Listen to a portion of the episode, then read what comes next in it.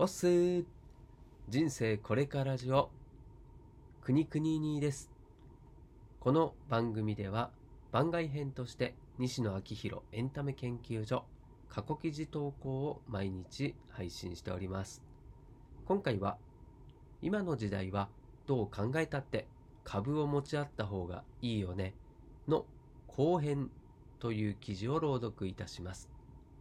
金婚西野昭弘さんが運営するオンラインサロンの記事は過去1年以前のものは基本シェア OK となっています。記事の振り返りやオンラインサロンではどんな記事が毎日投稿されているのか気になっている方に向けて配信をしています。では早速2020年2月4日投稿記事を朗読させていただきますのでどうぞお付き合いください。さて今日は昨日の記事の続きです。昨日の記事をまだ読まれていない方は先にそっちを読んでください。それではどうぞ。株を持ち合った方がいいよね。後編。要するに僕はクリエイターの支援をしたいわけです。ただその支援が善意だけになってしまうと支援の熱量が下がるかもしくは支援疲れが起きてしまう。高い熱量で支援し続けるためには必ず支援する側にリターンを設計する必要があってその一つがクリエイター同士で株を持ち合うという方法ですね。広告費が発生する場所に普遍的な共同作品を置くかっこ映画煙突町のプペルのカバー曲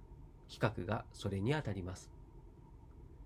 映画煙突町のプペルのカバー曲がアップされたチャンネルを僕が宣伝すればするほど僕にメリット、かっこ映画の宣伝になるがあるわけですね。そして映画煙突町のプペルがヒットすればするほどカバー曲の再生回数が上がってカバー曲をアップしてくださったアーティストさんに配当、かっこファンと広告費が行くわけですね。YouTube 以外にもクリエイターの株になり得るものはきっとあるはずで僕らはそれを探す必要があります。堤さんかっこトンコハウスをどう支援するか。映画ダムキーパーでアメリカアカデミー賞にノミネートされたトンコハウスの堤さんが来日されていたので先日飲みに行ってきました。めちゃくそ楽しい夜でした。才能にあふれているし人格者だしたくさんの夢を与えてくれる人なので具体的に応援したいと思ったのですが何度も言うように善意で支援を始めても意味がありません。嫌な表現ですがお互いのことを考えても堤さんかっこトンコハウスを応援すればするほど僕が得をするという環境を作った上で応援すべきです。梶原と西野で言うところのキングコングのように堤さんの仕事がうまくいけばいくほど西野が配当を受けられて西野の仕事がうまくいけばいくほど堤さんが配当を受けられるようなそんな〇〇を作ることができればいいわけですね。何かないかしら？そんなことを考えていた矢先担当編集の袖山さんからプペルの重版がまたまた決まりました。という連絡をいただきました。プペルの重版はこれで43冊です。特筆すべきは重版のペースが落ちていないという点です。そうなんです。絵本はビジネス書と違って古くならないのである一定のラインを超えたヒット作となると子供が生まれるたびに重版がかかり続けるんです。そしてもう一つ今回は映画煙突町のプペルの公開のニュースを出したタイミングと舞台煙突町のプペルが決まったタイミングでそれぞれ重版がかかったのですが言ってしまうと西野が活躍するたびに重版がかかっているかっこ売れているのです。絵本という株。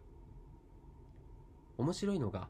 煙突町のプペルが売れると数年前に出した他の作品かっこ絵本も芋づる式的に売れます。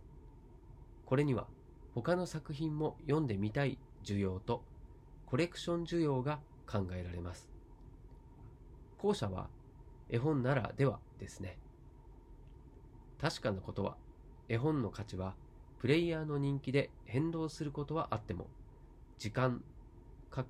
の経過で変動することはないということです。絵本ってめちゃめちゃ株っぽいんですよね。そう考えると煙突町のプペルという株は僕一人で持つよりも何人かに持ってもらった方がよくね？例えばあなたが煙突町のプペルの株を50%持っていたら全力で西野を応援するでしょ？西野が活躍すればするほど煙突町のプペルに重版がかかってその都度配当がもらえるのだから。結論は非常にシンプルです。堤さんを支援したければ堤さんと共同で絵本を作ればいい。堤さんを応援すればするほど僕にメリットがあるし僕が活躍すればするほど共作の絵本の重版がかかり間接的に堤さんを支援することができる。面白いのは絵本の印税括弧を受け取れる権利括弧も株のように売ることができる点です僕のビジネス書の印税を受け取れる権利を買う人はいませんが絵本煙突町のプペルの印税を受け取れる権利を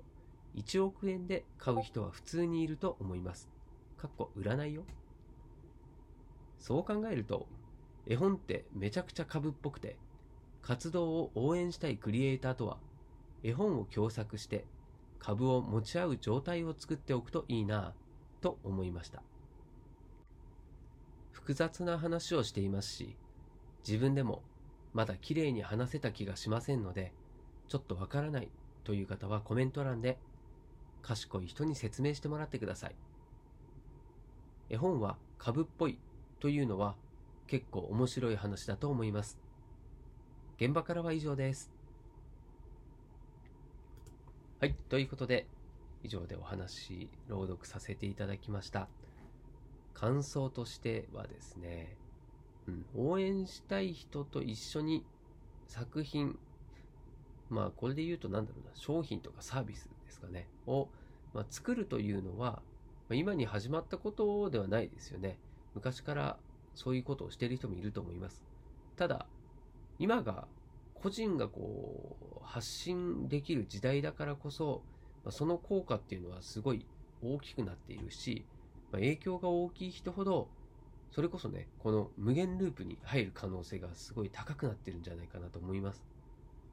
影響力が大きいインフルエンサーにたとえなったとしても、個人戦で